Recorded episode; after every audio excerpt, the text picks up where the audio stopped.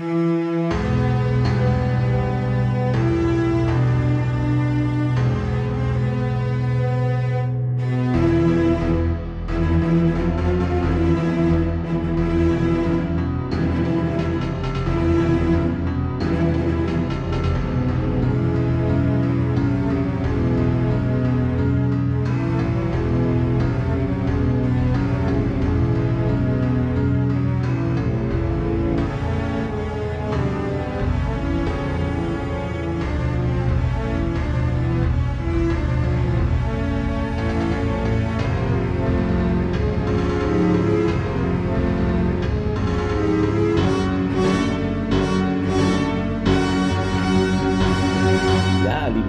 Damit erneut herzlich willkommen beim Podcast Sternentor mit Thomas. Guten Abend, Thomas. Guten Abend, äh, auch auf die andere Seite Deutschlands, an Clemens. Hallo. Ja, äh, schon wieder. Es ist erneutes äh, Zusammenschalten. Genau. Internet ist ja vorhanden. Trotz Neuland-Problematik. Uns erlangte Feedback zu einer Folge, die vor etlichen Monden äh, online ging deshalb kann ich das da gar nicht beantworten, aber egal, ich lese es trotzdem vor. Ähm, und zwar schrieb unser Hörer Oliver Kimmich, ich muss natürlich sagen, um was es sich handelt. Es geht um Planet des Wassers, die Folge, sonst wisst ihr da nicht, was, warum. Genau. Ich habe gerade die Folge gehört, was gar nicht thematisiert wurde. Ich dachte, dass sich das Tor gar nicht mehr schließen lässt. Warum muss dann Tjelk das Tor neu anwäh äh, anwählen? Es hätte doch gar nicht deaktiviert sein dürfen. Und da hatte ich geschrieben, kann sein, weiß ich nicht, es ist so lange her und vielleicht kann das äh, ein anderer Zuhörer verifizieren, aber bei mir ist es so, wenn ich so eine Folge vorbereite und dann gucke und nochmal und das alles aufschreibe und nach zwei Wochen ist das alles gelöscht es ist einfach zu viel. Es ist, ich habe ja auch noch zwei andere Podcasts, also es ist, da bin ich dann schon wieder raus aus der Nummer. Es ist ja, bei ich habe es aber auch ja. nicht gewusst. Ich habe jetzt aber auch keine Zeit gehabt, es, da nochmal nee. ins Transkript Aber es, ich, ähm, ich erinnere mich, ich glaube, da war irgendwie was, dass das Tor die ganze Zeit, äh, also dass es nicht zuging, das hatte ich auch so im Kopf. Aber ja, also es kann gut sein, dass es ein bisschen inkonstant oder merkwürdig ist, das ist aber oft so, ja. aber ich würde einfach jetzt mal sagen, du hast da recht und einen Punkt, falls du das hörst. Äh, Grüße gehen auf jeden Fall raus. Weiteres Feedback gibt's noch nicht, ähm, denn heute ist Spoiler, der 27.10. Ja, sagen wir nicht, das bleibt ein Betriebsgeheimnis. Äh, ja. ja, äh, genau. Ähm, ja. Wir produzieren ein bisschen vor, das hat irgendwie so gepasst. Ja, wer hat uns denn die Folge ins Klassenbuch geschrieben, Thomas? Joseph Malozzi mal wieder. Genau, und äh, was man noch sagen kann, ist, er, er hat mitgearbeitet, aber zugleich auch noch Brad Wright und Paul Moody. Also die haben sich da alle drei dran beteiligt, wobei für die Handlung Brad Wright und Paul Moody eher zuständig waren und Drehbuch habe ich so gesehen. Egal, das verschwimmt alles, deshalb die drei sind ja haben es geschafft, es hat gepasst. Jeder hat ein, ein Wort vorgegeben, weißt du, so zu dritt ja. und dann jedes dritte genau. Wort äh, und dann gab das irgendeine Story. Ja, sie erschien zuerst in den USA, würde ich jetzt annehmen. Hier steht nur Weltpremiere, also ich nehme es an. 2.2.2001. Und äh, 10.10.2001. Ja. Äh, wir haben übrigens Jahr. das Wichtigste vergessen. Hm. Wie heißt sie denn? Das möchte ich nicht. Das ist Thomas Betriebsgeheimnis. Es ist, tut mir leid. 2014. 2014, genau. Sie heißt im Original Prodigy war es, glaube ich, ne? Mhm, genau. genau und äh, Deutschen, ja, das Wunder. Ich wundere mich ja über den Titel, aber hm. Und worüber ich mich noch wundere, ist die letzte Folge, wo wir ja gesagt haben, wir beide haben gesagt, das war schon, also jetzt mal übersetzt, ein Griff ins Klo. Aber die Zu äh, Zuhörer, die Zuschauerinnen und Zuschauer haben das Gegenteil nämlich bewerkstelligt, denn die Quote ist gestiegen um eine halbe Million von 1,555 Millionen 10,8% auf nun 1,949 Millionen, 15, äh, 15 Prozent, ohne Komma. Heute mal ohne Komma. Ähm, also, wer weiß. Ähm, aber ähm, Nee, nee, das, das ist ja, ja, ne, wer weiß hm. wie. Ähm, Auf jeden Fall, es haben mehr gesehen, aber du weißt ja auch nicht die Lage und ja. Ja, vor allen genau. Dingen heißt es ja Wetter? nur, ne, eigentlich sind die Einschaltquoten ja immer nur so eine Widerspiegelung von der, von der Geschichte, wie war denn die Folge davor? Weil wenn die Folge davor alle möglichen Leute gelangweilt hat oder so, schalten die vielleicht beim nächsten Mal eher nicht ein. Ne? Ja, also das dachte weiß, ich ja, aber deshalb Ja, ja eben, deshalb ja. Wer weiß, wie die, wie, wer weiß, wie die nächste dann ist. Also wenn die dann total rund, also, ja, wobei, achso, du hast nee, nee, Folge, ja. Genau, das ist ja, ja jetzt die nachfolgende schon, deshalb finde ich es ein bisschen, aber gut, Komisch. jeder hat da seine andere Meinung. Vielleicht ist es die Lieblingsfolge von 200 Leuten in Deutschland. Kann sein. Ähm, wir sind ja nicht immer auch von der Meinung her Mainstream, deshalb vielleicht ist das eine gute Folge gewesen und wir haben nicht die Augen dafür. Das ist ja alles möglich. Ja, ähm, so viel dazu. Sonst gibt's auch nichts weiter. Ähm, ja, wo starten wir denn, Thomas, heute mal? Hallo? Ist noch da? Thomas, hallo? Ich überbrücke kurz, indem ich trinke. Genau, wir machen Ratespiel, liebe Zuhörer. Ich trinke ein koffeinhaltiges Getränk, was kein Kaffee und kein Energy-Drink ist. Okay, gibt's glaube nur noch eine Sache und das ist halt diese Sache. Schreibt uns gerne, was ich gerade trinke. Ähm, genau, sonst penne ich weg, direkt von der Arbeit hierher. Was, du trinkst ein koffeinhaltiges Getränk? Ja, was kein Energy Drink und kein Kaffee ist. Das ist, habe ich als kleine Aufgabe an die Zuhörer mal jetzt gestellt. Äh, bin gespannt über die tausend Zuschriften. Gibt's ja eigentlich nur noch eine Sache, die da reinpasst, deshalb ist, nehme ich an, nicht so schwer. Genau, äh, Thomas, wo starten wir denn dieses Mal? In General Hammonds Office. Und zwar ähm, sehen wir erstmal von draußen die Tür. Äh, O'Neill kommt da an und äh, klopft. Also die Tür ist offen. Na, er klopft an den Türrahmen. Das haben wir ja auch schon einige Male gesehen. Ja. Also das ist auch auffällig. Ne? Seine Tür scheint immer offen für alle Leute zu sein. Ne? Also die ist selten wirklich zu. Stimmt, ja. Nee, der hat. Egal, ob er wahrscheinlich. Vielleicht, wenn er ans rote Telefon muss. Aber. Hm. ja. Ja, Hammond bittet ihn auf jeden Fall rein und ähm, ja, ne, und hier platzt dann da auch irgendwie rein. Also er guckt sich auch nicht wirklich um, ne, weil sonst hätte er den anderen anwesende, die andere anwesende Person gesehen. Und äh, ja, er kommt auf jeden Fall rein. Ja, hier diese Mission, auf die wir jetzt hier gehen sollen, die ist irgendwie so doch so ein bisschen lächerlich. Und äh, Hammond äh, fährt ihm fast so ins Wort und sagt dann, hier haben Sie General Ryan schon mal äh, getroffen. Ne? Und dann sieht man ja auch diesen General Ryan ähm, interessant. Er ist nämlich wirklich Air Force Chief of Staff. Genau. Der Soldat James Ryan. Äh. genau, der Soldat ja. James Ryan. Einfach nur ein paar Jahre später jetzt ist er General. Genau.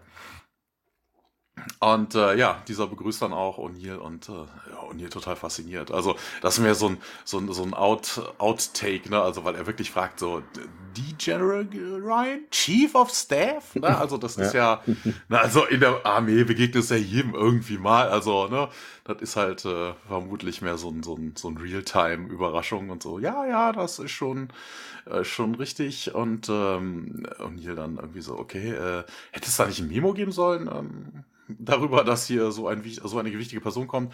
Und Hammond sagt dann auch hier, du warst auch äh, off-world und ja, äh, Sir, was bringt sie denn so auf unsere ver versteckte kleine Basis? Und ähm, ja, Ryan sagt dann, das wäre diese äh, lächerliche Mission, von der sie gerade gesprochen haben. Und, und oh, of course, also so zähneknirschend und äh, ja, Hammond ergänzt dann auch. M4C 682 soll eine permanente, permanente ähm, Research Station werden und ähm, O'Neill sollte das doch mal irgendwie ähm, sich angucken. Und, ähm, hier ist aber immer noch irgendwie bei Ryan hängen geblieben. Er sagt nämlich, die, the General Ryan.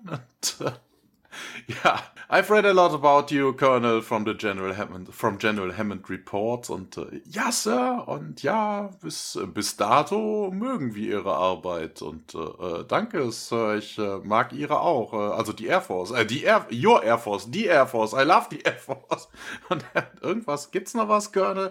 Äh, nö, ähm, äh, was, was, was sind denn jetzt? Äh, also Daniel und Carter sind ja äh, außer Betrieb oder woanders. Very important mission. Und ähm, ja, Hammond sagt dann, Dr. Jackson ist off-world mit SG-11 und Major Carter gibt an der Air Force Academy eine theoretische Astrophysikstunde und äh, vielleicht wollen sie ihren Job lieber also haben und, äh, und nee, nee, nee, nee, also na, dann können sie jetzt gehen und äh, Dankeschön, Sirs, äh, äh also Sir, Sirs, äh, Sir, äh, both of you und ähm, ja, O'Neill geht und äh, ja, Ryan dann auch loyal, zu, lo jovial zu General Hammond. Ne? Du, mit dem hast du aber schon ganz schön Fang gemacht. George.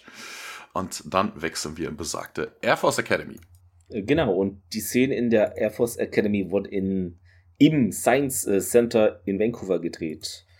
Äh, ja, Carter steht dort vor einer Tafel, äh, auf der sich Buchstaben und Formeln befinden und hält da eine Vorlesung, genau. Und ja, hier Resultat, modulare Funktionen, Variablen, zehn Dimensionen existieren, ganzes Zeug eben. Ähm, und einer der Kadetten ja, zeigt es auch und äh, ja, er sagt, also Verzeihung, Ma'am, äh, sagten sie zehn Dimensionen und Carter so, ja, ja, hier, das ist richtig.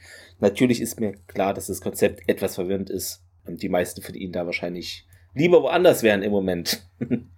Beim Sport oder im Flugtraining, ja. Ja, ähm, der Kadett, wenn wir schon an der Stelle sind, weil hier in der ähm, Szene tauchen einige Leutchen auf, äh, sonst hat man am Ende so viel. Der Kadett wird gespielt von Ivan Re, äh, R. Bartok und äh, der ist eigentlich Assistant to, Executive Producer, also so, so ein, ja, wie, sagt man so despektierlich, äh, er ist auf jeden Fall irgendwie der Assistent. Hm, ja. Der ist Executive Producer, ist und eigentlich gar kein Schauspieler.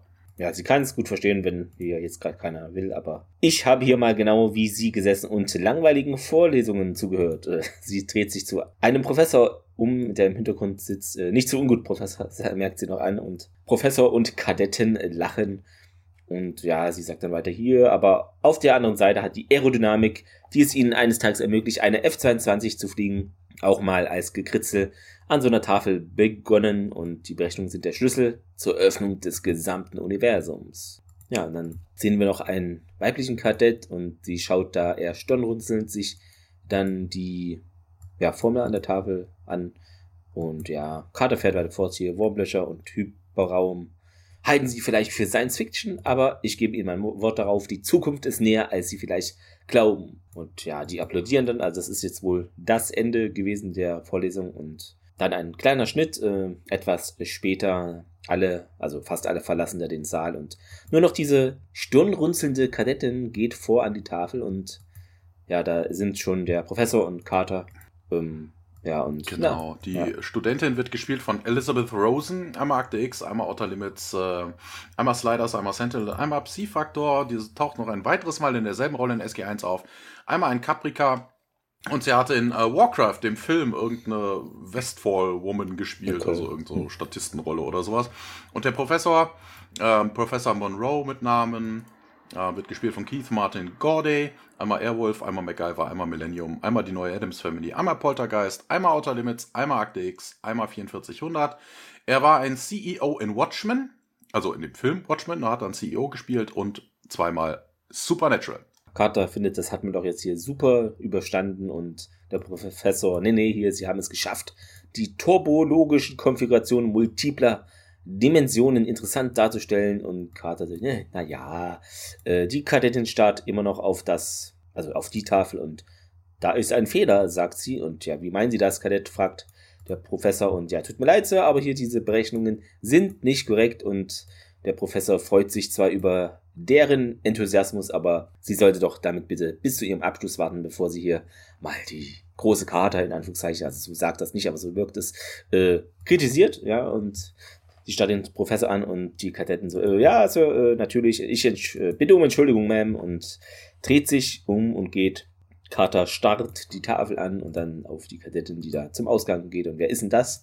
Äh, ja, das ist Jennifer Haley, überaus intelligent, aber auch ziemlich anstrengend. Und naja, sie hat recht, meint Carter. Und der Professor, Professor so, äh, wirklich? Und Carter deutet dann auf die Tafel und dann diese Variablen müssten umgedreht werden und dem Professor ist es wohl nicht aufgefallen und Carter ja auch erst jetzt und dann gehen wir zum Intro schon über und genau, danach geht es auf diesem Planeten in dieser Forschungsstation weiter.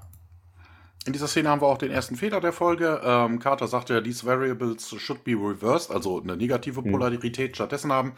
Aber die ganze Klammer wird ähm, zum Quadrat genommen und dementsprechend wäre es fürchterlich egal. Also das Ergebnis wäre ja. egal, ne? dass da das Minus ja. wäre, ne? das, äh, das ist vielleicht an der Stelle falsch. Ja, aber das Ergebnis wäre trotzdem durch das Quadrieren, ne? also wenn eine minus 2 zum Quadrat ist, hat trotzdem immer noch 4. Na, also das, das macht im Endergebnis keinen Unterschied. Ja, auf diesem äh, Planeten ähm, sehen wir äh, ja ein paar Military Camp Zelte, die da aufgebaut sind, auch so, so ein Metallcontainer da im Hintergrund. Ähm, hier der nächste äh, Fehler der Folge, die haben einen Sonnenkollektor aufgestellt, aber der zeigt in die andere Richtung, also weg von der Sonne. Also das ist irgendwie nicht wohl unbedingt, also vor allen Dingen wird gleich auch noch äh, festgestellt, dass sie sechs Wochen schon da sind. Also in der Zeit hätte das eigentlich mal auffallen müssen, dass man da keine Energie drüber kriegt. Und ähm, ja, man sieht im Hintergrund äh, Wald, ähm, einen Gastank, ähm, also ein, ein, ein Gasriesen sieht man am Himmel, ne, also ein beeindruckendes Schauspiel. Und äh, zwei weitere Monde sieht man auch. Es ist Tag.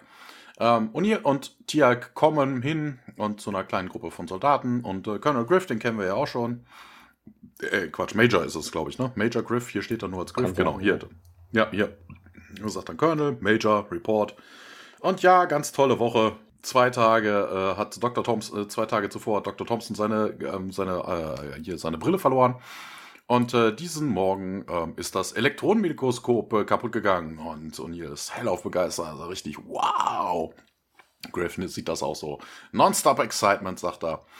Auf jeden Fall, O'Neill löst ihn dann ab und ähm, ja, dann kommt ein weiterer Typ dazu, ähm, ein Dr. Hamilton, gespielt von Hrothgar Matthews, ein Truckfahrer in Unendliche Geschichte, nee Quatsch, gar kein Truckfahrer, das war Medical Truckfahrer, also so, so, so ein, äh, so ein Sunny-Fahrer ja. von so einem Krankenwagen in Unendliche Geschichte 3. Er hat viermal in Akte X mitgespielt, zweimal in Sliders, einmal in Millennium, zweimal in Viper, einmal Seven Days. Er war äh, Chief Engineer Mission Control in The Core, also in dem Film.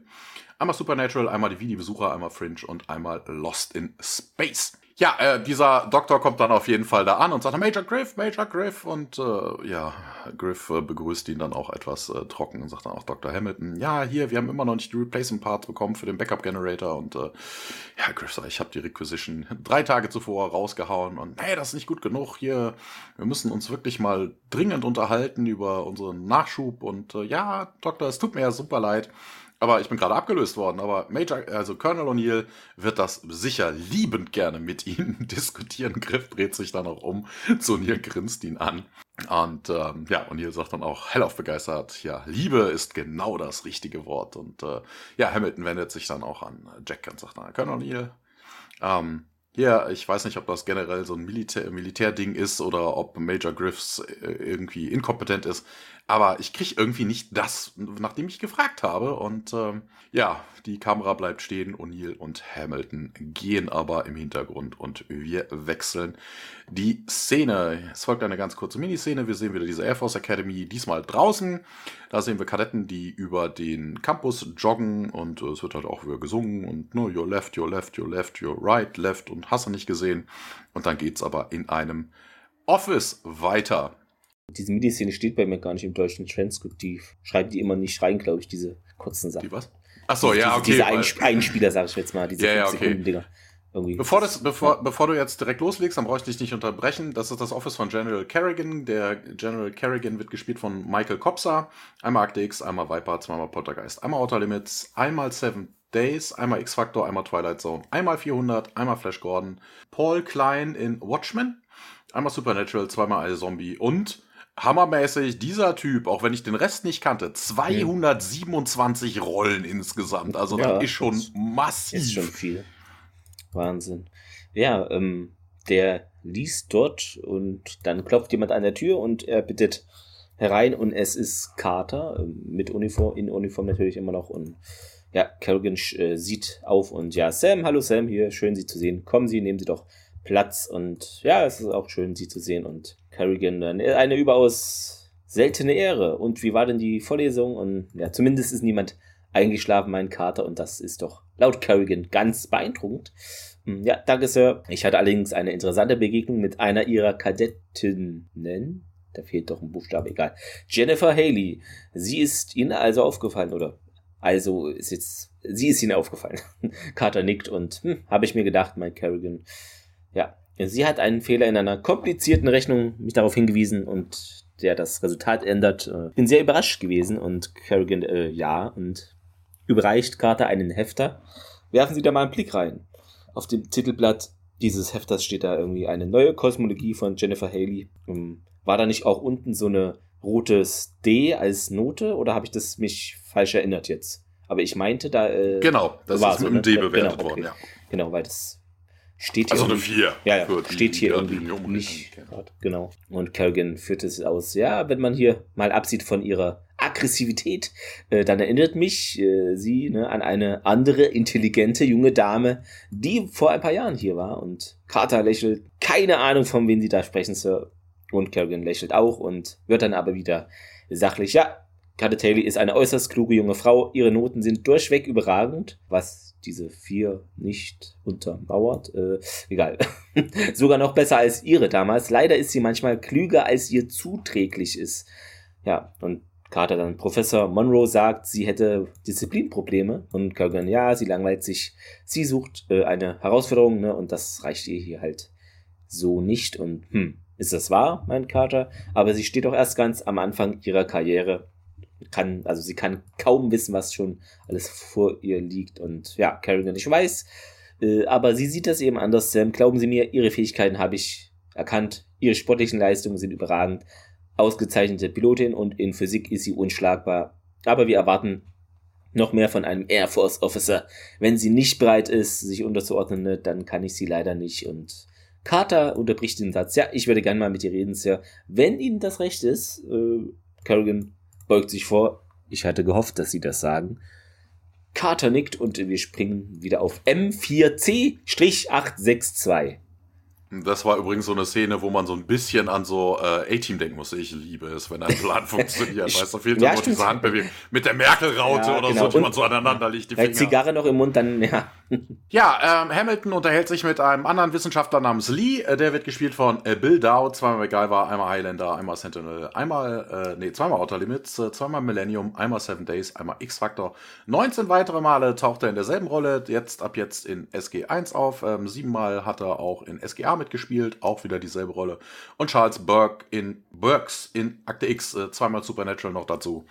Und äh, ja, die beiden unterhalten sich, also Hamilton und Lee, ähm, stehen in der Nähe von dem Malp und äh, Hamilton hä, wer hat denn das gesagt? Und er, äh, vor, äh, und dann geht Hamilton dann auch rüber zu O'Neill, der da irgendwie an äh, irgendwelchen äh, Kisten mit, seinen, äh, mit seinem Fernglas rum spielt. Ja, Colonel O'Neill, hier, Sie haben mir erzählt, äh, Dr. Lee hat mir erzählt, dass Sie äh, das verweigern, dass wir in die, äh, in die Tunnel gehen können, in das Tunnelnetzwerk. Und nee, ich habe ihm gesagt, er soll warten, bis wir uns das angucken konnten. Ja, aber sie scheißen hier auf unseren Timetable und äh, nee, nicht wirklich. Und äh, ja, Colonel, was glauben Sie denn, was Sie da finden? Hier, das ist ein anderer Planet, sagt er.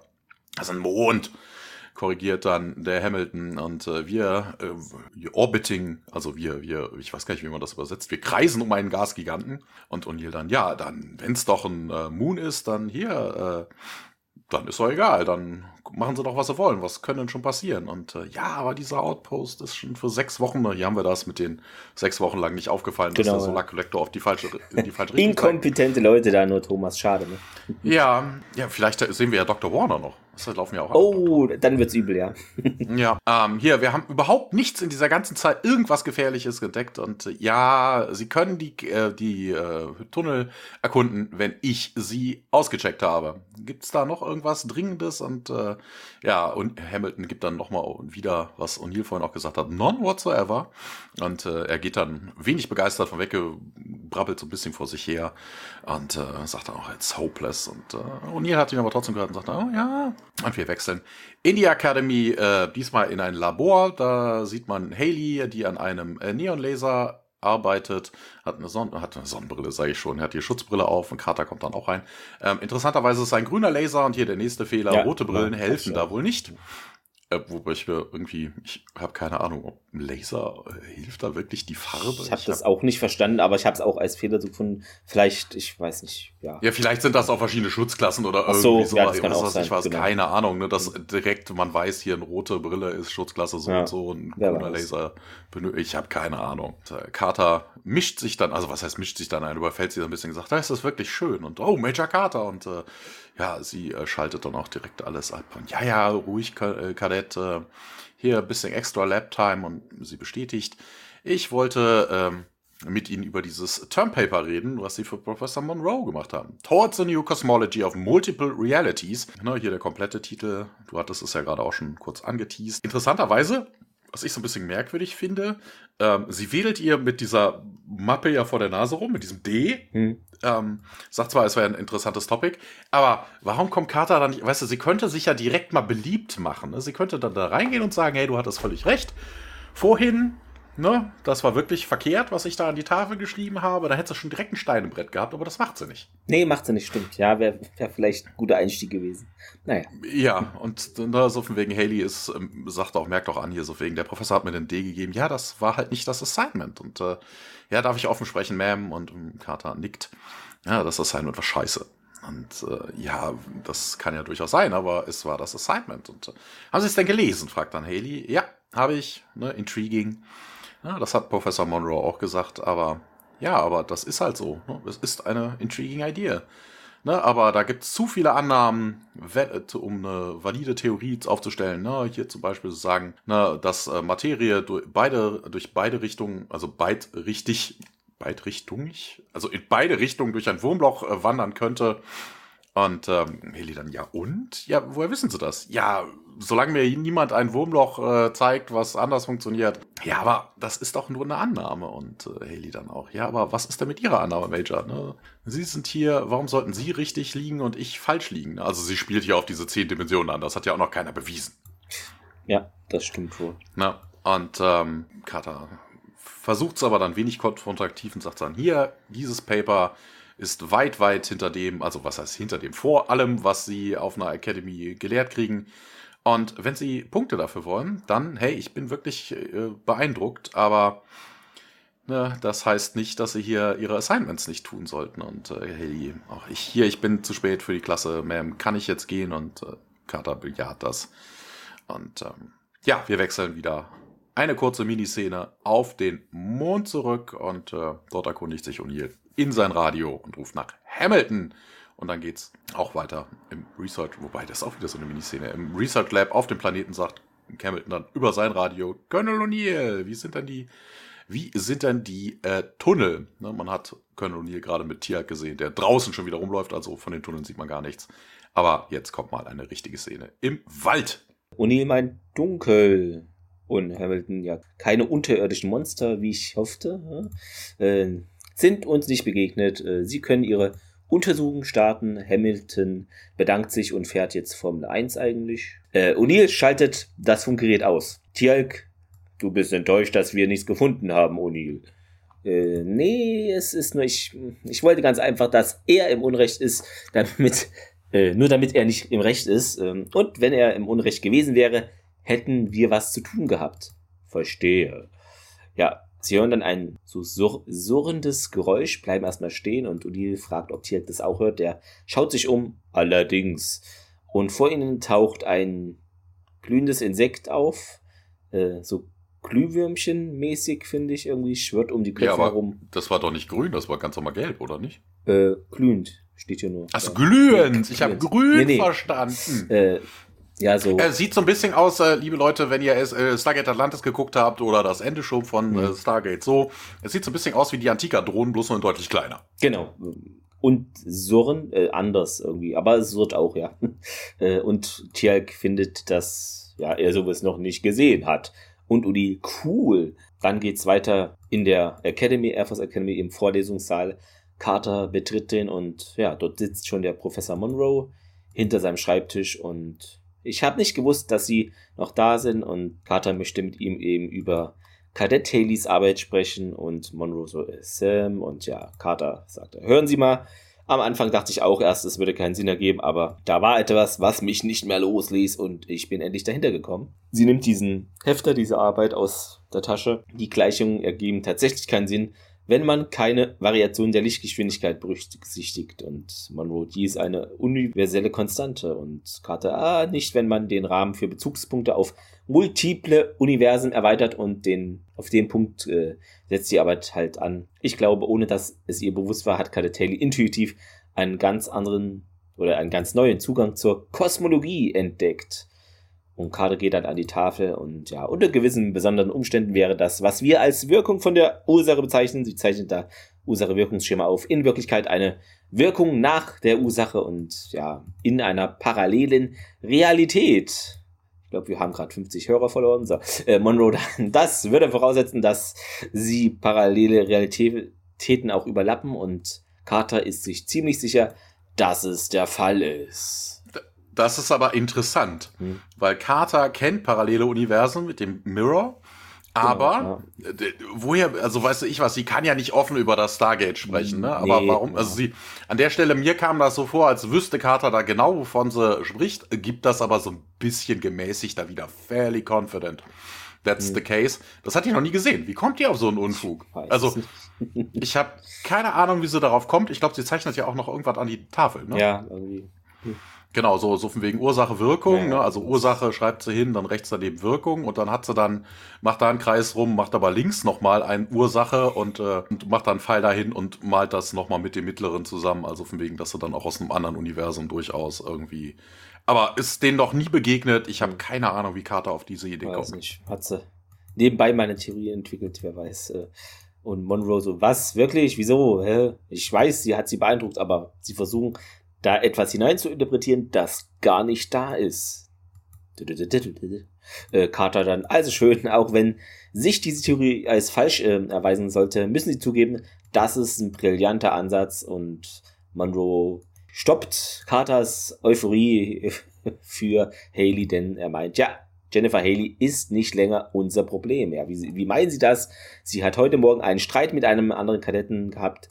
So sehr General Kerrigan sie auch schätzt, er muss sie von der Schule verweisen. Ja, und mit dieser Nachricht geht es weiter auf dem Planeten mit dem gängigen Namen M4C862 das ist irgendwie merkwürdig. Ja, also diese, diese Zeitversätze. Ne, also Carter gibt eine Lesung, die wird vermutlich irgendwann am Vormittag sein. Er geht dann zum General, ja, kommt dann wieder und dann sagt der Typ so von wegen, hey, sie hat sich heute Morgen geprügelt. Also entweder hat sie das dann vor der Klasse gemacht ja. oder danach, aber das, das, das Kerrigan, also Carter wird ja von Kerrigan, was, was wird sie auf dem Campus gemacht haben? Noch eine Runde irgendwo mit den anderen Studenten kiffen oder? Ich weiß es nicht.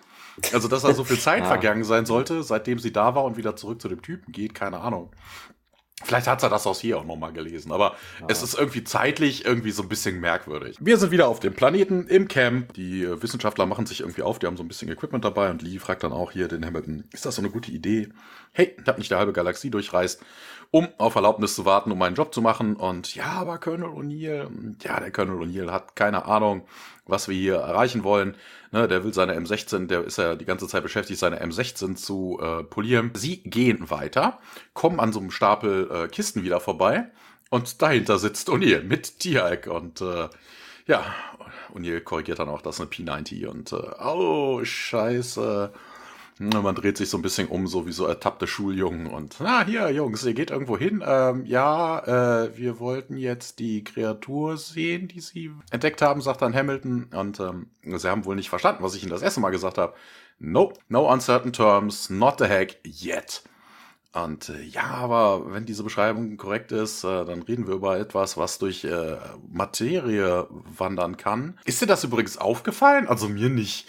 Also in der ersten Szene, wo diese Dinger gaben, es gab zwar immer so komische Geräusche, aber das sah für mich im, auf dem Bildschirm immer so aus, als würden diese Dinger ziellos durch die Gegend tingeln und dann ja, ab und zu mal gegen den Baumstamm knallen und dann einfach nur in die andere Richtung wieder abdampfen.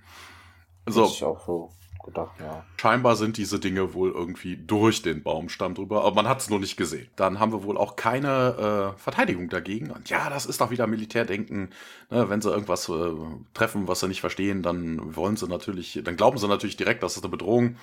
Und nun hier steht dann auch auf. Und ich werde rausfinden, ob das eine Bedrohung ist, aber bis dahin ist es eine. Haben wir ein Problem hier? Ja, Köln mit allem Respekt. Ähm, Ne, ich hatte die, den Eindruck, dass ich hier in Charge bin. Ja klar, bist du auch. über, du hast die, die, die Aufsicht über die anderen Scientists und ja, aber das, wie können sie denn, wie sind doch überhaupt nicht qualifiziert genug dafür? Tiag mischt sich ein. Doch, Colonel O'Neill ist gewiss äh, qualified, Dr. Hamilton. Wir haben viele Alien Species, sind wir begegnet und das habe ich auch getan, lange bevor sie geboren sind. Und ich würde Ihnen dringend raten, zu tun, was Colonel O'Neill Ihnen erzählt hat. Und äh, Neil wendet sich an Tiag und sagt dann, Thank you, Rocco. Boys, we'll be in touch. Und laufen dann Richtung Woodlands. Was auch immer O'Neill da tat, ich habe keine Ahnung. Sie hätten auch da bleiben können, wenn sie doch das Ding jetzt wieder untersuchen wollen. Aber sag mal, hast du irgendwas zu diesem Rocco gefunden? Mm, was ist denn das für eine Anspielung? Ich glaube nicht. Nachher nochmal in der Trivia, aber ich glaube, da ist, ist wahrscheinlich, weiß ich nicht, Nee, ich glaube nicht. Keine Ahnung. Ich, ich kenne nur aus einer Trickserie in Rocco, aber das ist hm. hier Roccos verrücktes Leben oder wie hieß das? Ja, ja. Mo modernes Leben? Ich, ja, irgend modernes, ja. Roccos ja, modernes genau. Leben, ja, ja, genau. Stimmt. Aber damit aber wird das ja nichts glaub, zu tun nee, haben. Nee, glaube ich auch nicht. nee, keine Ahnung. Na, Richard Dean Anderson ist Simpsons-Fan, vielleicht, naja, aber wäre schon ein bisschen weit hergeholt. Charakter, aber Rocco bei Simpsons nicht. sagt mir jetzt auch nichts. Nee, aber so vielleicht in die Zeichentrickschiene, aber es wäre halt sehr weit hergeholt, diese. Ich ach, weiß ach so, nicht. deswegen. Also, ah, ja, okay. aber ich glaube es auch eigentlich nicht. Nee.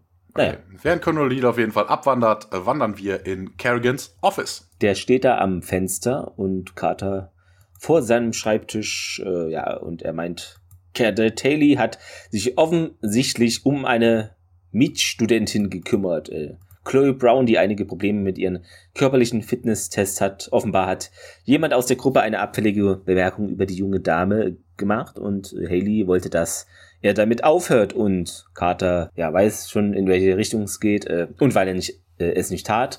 Und Kerrigan ja hat sie ihm die Nase gebrochen. Genau und äh, dazu hatte ich noch was gefunden. Jetzt wird's äh, jetzt müsst ihr mal alle mitschreiben. Jetzt kommen wir nämlich in die höhere Mathematik der US Air Force Rang Dinge. Ich habe keine Ahnung. Ich finde es mega kompliziert. Ich lese es mal vor. Ähm, genau, Haley soll ja einen Oberstufenschüler die Nase gebrochen haben, was zu ihrem möglichen Rauswurf führt. Es wird jedoch gezeigt, dass sie die Abzeichen eines USAFA Kadett 1C trägt und somit nach ziviler Terminologie ein Senior ist. Da sie nach ihren Abzeichen ein Unranked 1C ist, ist es möglich, dass sie einen ranghöheren Kadetten geschlagen hat. Dafür spricht auch die Tatsache, dass sie in Spoiler aber das hatten wir vorhin schon, äh, Staffel 5 als Second Lieutenant auftritt, wäre sie in einer niedrigen Klasse gewesen, wäre sie nicht rechtzeitig in Dienst gestellt worden, um in diesem Rang zu erscheinen. Ich frag's ab nächste Woche, dass ihr das bitte so genau eins zu eins wiederholen könnt. Hm. Ja, also ich weiß theoretisch es, alles, weiß ich nicht. Ja, keine, keine Ahnung. Ahnung. Sagte, sagte einer aus dem Kader, das werden alles äh, irgendwie Kadetten sein, aber natürlich mag es da auch Unterschiede geben. Ja, dass der eine schon weiter ist oder bald fertig und der andere nicht, oder? Vielleicht, äh, keine Ahnung, ist vielleicht auch je nachdem äh, möglich, dass du gewisse Einheiten auch zusammen hast. Ne? Du hast ja auch hier bei uns so, in der Bundeswehr ja, ja. ja ein Unter, Unteroffizier und ein Offizier und vielleicht mhm. machen die auch Sport zusammen oder was auch oder immer. Ne? Verschiedene ne? Kurse haben die gemeinsam dann. Ja. Genau, ne? auch wenn du jetzt eigentlich sowas bist wie keine Ahnung, was Realschule und Gymnasium oder so. Naja, ähm, schreibt uns gerne, wenn ihr in der US Air Force seid. Wir haben da bestimmt einige Zuhörer. ja, ähm, wie bitte, mein Kater? Und äh, Kerrigan, ja, das kann ich nicht tolerieren. Egal wie klug sie auch sein mag. Und ja, sie wollte doch jemanden verteidigen, aber Kerrigan sagt auch, ja, er weiß es. Und Carter meint, ja, selbstverständlich gehört sie bestraft, Sir, aber wenn sie nur halb so brillant ist, wie ich das einschätze, dann sollten wir sie nicht verlieren. Und Kerrigan, ja, wir sind nicht dazu da, also nicht nur dazu da, um theoretische Physik zu erforschen, wir müssen dieses Land verteidigen.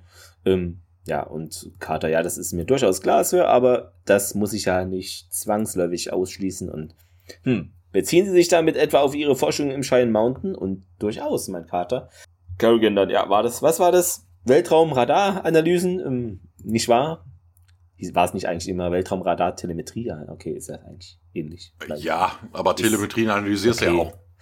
Wer weiß, vielleicht auch nicht. Und Carter, ja, sowas in der Richtung, Sir. Und, hm, na gut, ich weiß zwar nicht genau, was sie in dieser Geheimstation arbeiten, aber wenn sie etwas damit zu tun haben, dann gilt dafür höchste Priorität. Interessant, sagt er wirklich Geheimstation? Da bin ich auch drüber gestolpert, weil es so geheim ist. Also, naja. Ja, weil, weil im Englischen sagt er working on inside that mountain. Ach so. Also gut. nur ja, im ja, ja, im hm. Berg. Geheimstation. Hm. Eine Geheimstation, wo jeder weiß, wo sie ist. Äh, so, warte, jetzt habe ich hier ges gescrollt und jetzt ist alles weg. Nee. Genau, sie bedankt sich, ähm, ja, sehr nett äh, und Sie können mir glauben, wenn ich Ihnen sage, dass Kadeteli genau die Sorte Mensch ist, die wir suchen, wir müssen sie bestrafen, meint Kerrigan und ja, ohne jeden Zweifel, ne, aber ich kann mir auch nicht vorstellen, dass sie da aus Spaß Amok läuft und Studenten prügelt. Okay, jetzt ist es ein bisschen sehr übertrieben hier. Ähm, Kerrigan drückt dann auf diese Ruftaste des Telefons, schicken Sie sie rein. Carter nickt ihm zu, Haley kommt durch die Tür, salutiert. Haley, Sir, Cadet Haley meldet sich wie befohlen. Kerrigan salutiert auch und ja, stehen Sie bequem, Major. Und Carter, ja, Kadett, ich möchte Ihnen ein paar Fragen stellen. Ehrliche Antworten. Ja, Ma'am. Halten Sie sich für was Besonderes? Ma'am. Glauben Sie, Sie wären etwas Besseres? Halten Sie sich für zu gut für die Air Force? Nein, Ma'am. Ach, kommen Sie schon. Diese lächerlichen Bestimmungen und Regeln, die haben Sie doch nicht zu kümmern. Ich meine, was ist der Sinn einer Kommandokette, wenn keiner Ihrer Vorgesetzten so klug ist wie Sie? So denke ich nicht, Ma'am.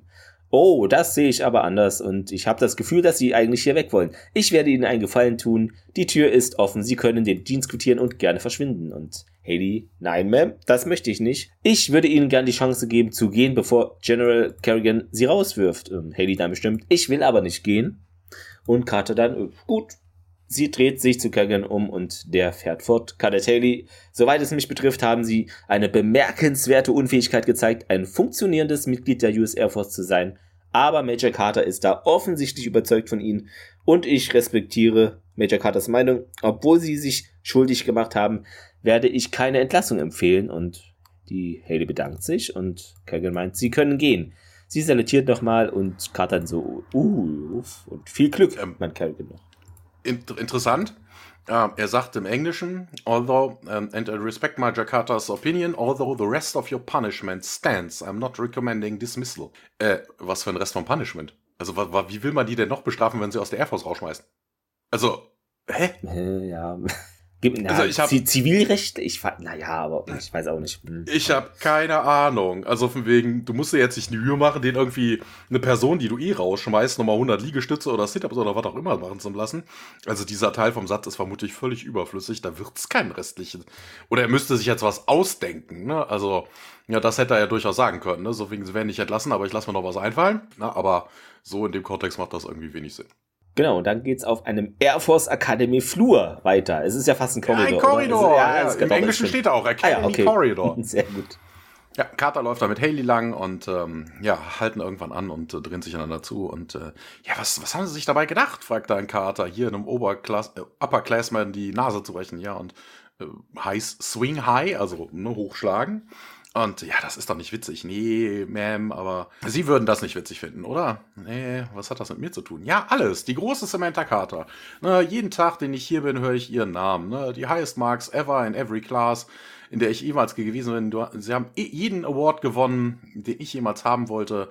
Ne, sie haben, sie vergleichen mich den ganzen Zeit schon, seitdem ich, seit Day One, seitdem ich hier bin, seitdem ich durch diese Tür gekommen bin, immer mit ihnen und ich scheine da nie irgendwie dran zu kommen und äh, wobei das ja auch nicht stimmt. Der General hatte doch vorhin gesagt, sie hat sogar bessere Noten als äh, Carter. Stimmt, ja. Ne, also, mm, also vermutlich dann, ne, Carter ist vermutlich menschlich einfach kompatibler, ne? Also. Ja, das, das wird sein. Aber das, das äh, interessiert sie ja eigentlich nicht, ne? So wie sie sich gibt, ist das ja eher uninteressant. Ja, Carter, das, das ist es, ne? Das ist, äh, sie kommen das erste Mal an ihrem Leben an einen Ort, wo sie nicht die äh, tollste und klügste und sonst was sind, ähm, ne, kommen sie darüber hinweg. Es gibt viel mehr äh, wichtigere Dinge im Leben und äh, ja, Haley dann auch. Sie haben wohl meine ganze Zukunft schon geplant und äh, ja, wenn sie gut genug sind. Und Haley dann auch, hä? Gleich hier, was? Ne, was könnte ich denn tun? Flying a Transport Plane, wenn ich, wenn ich Glück habe. Ich äh, sehe diese tolle Zukunft nicht, die sie mir hier versprechen. Wobei ich auch interessant finde, dass Haley überhaupt bei der Air Force dann ist, wenn sie glaubt, sie wird als Transport Plane Pilot irgendwie enden. Ja, wo, wobei vielleicht hat sich eher so in diese Nische dann entwickelt, dass es so zwischenmenschlich doch nicht alles klappt, aber davor vielleicht lief es besser am Anfang. ja, weil sie sagt da, if I am one ja, okay. of the lucky ones. Also mhm. von wegen, das klingt jetzt nicht so, als hätte da, ich glaube, sie ist zu klein, um Jetpilot zu werden, also da wird sie vermutlich kein, also ich, ich weiß nicht, was sie sich da vorgestellt hat, keine Ahnung. Aber Carter sagt auf jeden Fall, ich habe was viel Unglaublicheres, als sie sich jemals vorstellen können. Und äh, Haley weint fast und sagt dann auch, ja, Ma'am. Und ähm, sie geht dann aber auch und Carter ruft sie noch zurück. Hier, Kadett, glauben Sie mir? Und sie dreht sich um und äh, ist immer noch so ein bisschen schniefig, aber hat irgendwie einen skeptischen, aber hoffnungsvollen Gesichtsausdruck. Wir wechseln zurück auf den Planeten wieder in dieses Research Camp. Hamilton meint da, ja, Wissenschaft heißt, dass den Status quo in Frage zu stellen, Autorität in Frage zu stellen. Aber wir können, also wie können wir das hier machen, wenn die größte wissenschaftliche Entdeckung der Geschichte der Menschheit sich im Besitz der US Air Force befindet? Ja, Lee hat so einen Reagenzglas in der Hand und starrt auf einmal entsetzt an Hamilton vorbei. Oh mein Gott! Okay, es war übertrieben. Äh, Hamilton dreht sich um. Jetzt sieht er es auch. Einer von diesen winzigen, ja, in Anführungszeichen Glühwürmchen hat sich nämlich in diese Forschungsstation verirrt und zischt da nun ja über ihnen durch die Wände. Es ja, kommt den Wissenschaftlern sehr nah und schwebt da vor deren Gesichtern. Ja, die Kamera holt die Kamera, meint Hamilton, und er starrt fasziniert auf dieses Lichtding, Wesen, wie auch immer. Kaum kommt Lee mit der Kamera, dreht das Wesen noch einige Kreise und verschwindet dann durch die Wand. Das haben wir doch in der letzten Folge schon gemerkt, dass man nicht ins Licht starren sollte. das hatten wir in der letzten Folge, ja. Aber hier in dieser Szene sehen wir das erste Mal, dass diese Viecher auch wirklich durch irgendwas. Genau, jetzt, jetzt haben wir es gesehen. Ähm, und Hamilton findet es unglaublich, ja, das gibt's doch gar nicht. Die beiden Wissenschaftler spurten hinterher raus aus der Station und ja, dann schwebt das Wesen da noch ein paar Sekunden vor ihnen, fliegt dann aber ganz schnell wieder fort und Hamilton, ja, Beeilung. Hamilton, die und ein dritter Wissenschaftler, der vorher an der Malp irgendwas gemacht hat, die rennen dann los dem hinterher anscheinend. Der Typ, der da am Map arbeitet, ist Dr. Thompson und der war zuletzt zu sehen in The Talker Part 2. Außerdem hier ein, ein Filmfehler. Im hm. Hintergrund sieht man wohl irgendwie im, in der Nähe des Waldes wohl einen irdischen Minivan die man vermutlich nicht mit auf äh, P4, nee, Wenn er M4C nicht so groß ist, passt er vielleicht durchs Gate, Thomas. Ja, das könnte Die machen, weißt du, die machen dann, es, wie lange sieht der da? Sechs Wochen und es ist so langweilig, du hast ja gesehen, hier, da ist nichts Roadtrip. passiert. Nee, Roadtrip. Roadtrip oder halt so, so Wettrennen, so Offroad, weiß ich nicht. Jetzt noch eine Miniszene, wir sind im, ja, einem Waldgebiet von dem Planeten, ne, und Hamilton über von Colonel O'Neill und O'Neill und Cherk laufen da durch den Wald, ja, ich höre und Hamilton überfunden. Wir sind gerade einer Kreatur begegnet und folgen ihr durch den Wald südlich vom Lager und O'Neill meint zu Tirk, ja, gehen wir. Dann geht's da nochmal eine Miniszene im, ja, selben Wald. Lee erreicht Hamilton und den zweiten Wissenschaftler, die stehen da auf einer Lichtung und, ja, starren in die gleiche Richtung. Er stellt die Kamera auf und Hamilton, ja, unglaublich. Er geht auf die Lichtwesen zu, die da in einer Art Schwarm wohl in der Nähe von einem Baum herumfliegen und einzelne fliegen dann durch den Baum auch hindurch. Ähm, mitten im Schwarm stehen, äh, hebt Hamilton die Arme und Jack und Tirk kommen nun da auch hinzu und ja, was tun sie da, Hamilton? Und der lacht, sehen Sie, Colonel, Sie sind harmlos. Uh. Äh, ja, und dann äh, springen wir aber wieder mal auf die Erde in Hammonds Büro. Echt? Hier steht Briefingraum. Okay, hier steht Büro. Ja, Achso, ja, ist beides. Nee, Haley, ja. Haley steht im Briefingraum ne, und äh, schaut sich um. Man sieht Hammond im Hintergrund, äh, der durch das Briefingraum-Window Es ist aber auch der Briefingraum, glaube ich, weil Büro ist es ja eigentlich. Hammonds Büro ist ja eher so ein kleines Kabüffchen, ja, ja. Genau, er, er, guckt ja. durchs Fenster in den ja. Briefingraum und sieht sie auch. Und äh, die Blastdoors sind auf jeden Fall unten, sodass er nicht in den Gate rumschauen kann. Ja, sie äh, spannt sich auch direkt an, als äh, Hammonds Blick auf sie äh, fällt. Und äh, im Büro von General Hammond ist er aber nicht alleine, sondern Carter steht da auch rum. Und hier, Major, das ist doch eine High Security Facility. Und äh, ja, Security und alles, alles war in Ordnung. Sie hatten NDA unterschrieben, also ein Non-Disclosure Agreement. Ja, haben sie irgendwas gesagt, was sie sehen werden? Deep Space Radar Telemetry, sagt Carter. Und sind Sie sich wirklich sicher, Major? Die perfekte Kandidatin fürs SGC, sagt dann äh, Carter und Hammond ist ein bisschen skeptisch. Der ihr, ihr Pfeil sagt was anderes.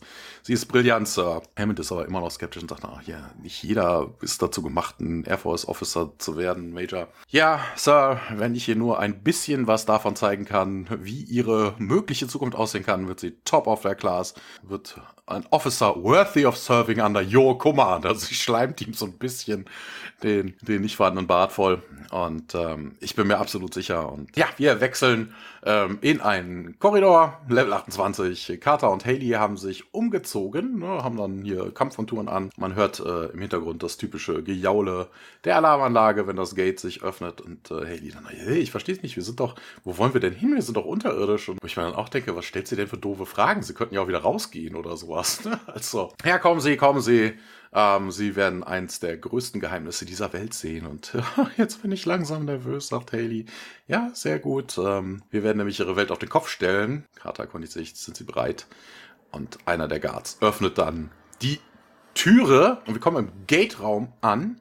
Carter und Haley kommen da rein. Wir sehen das Stargate, wie es sich dreht und anwählt. Und Haley dann auch sowas, was Ach so, ja, was mir beim Anwählen aufgefallen ist, so von wegen, normalerweise hast du ja diese, diese Aparte, Appartements, äh, mhm. äh, wo die Symbole drin stehen und die sind ja durch so, ähm, durch so Streben irgendwie voneinander getrennt. Also es rastet mittig ein auf dem Symbol. Ja.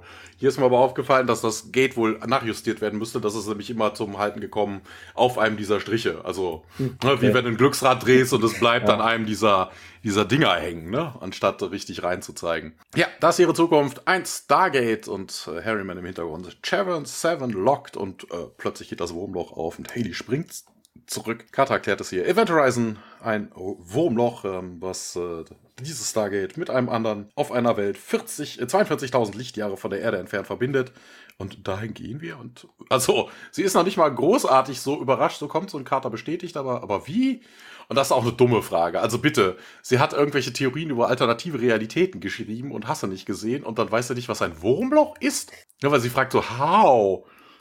Also, ja, zu Fuß, per Anhalter durch die Galaxis? Ich weiß es nicht. Und Carter sagt das einfach, kommen Sie und dann gehen Sie durchs Gate. Und dann kommen Sie auf der anderen Seite auch wieder an, auf besagtem Planeten M4C862.